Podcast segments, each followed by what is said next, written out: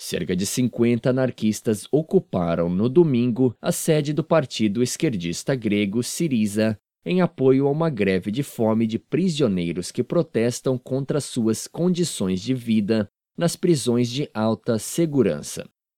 Os anarquistas invadiram os escritórios do partido no centro de Atenas, forçando os membros do partido a deixarem o prédio.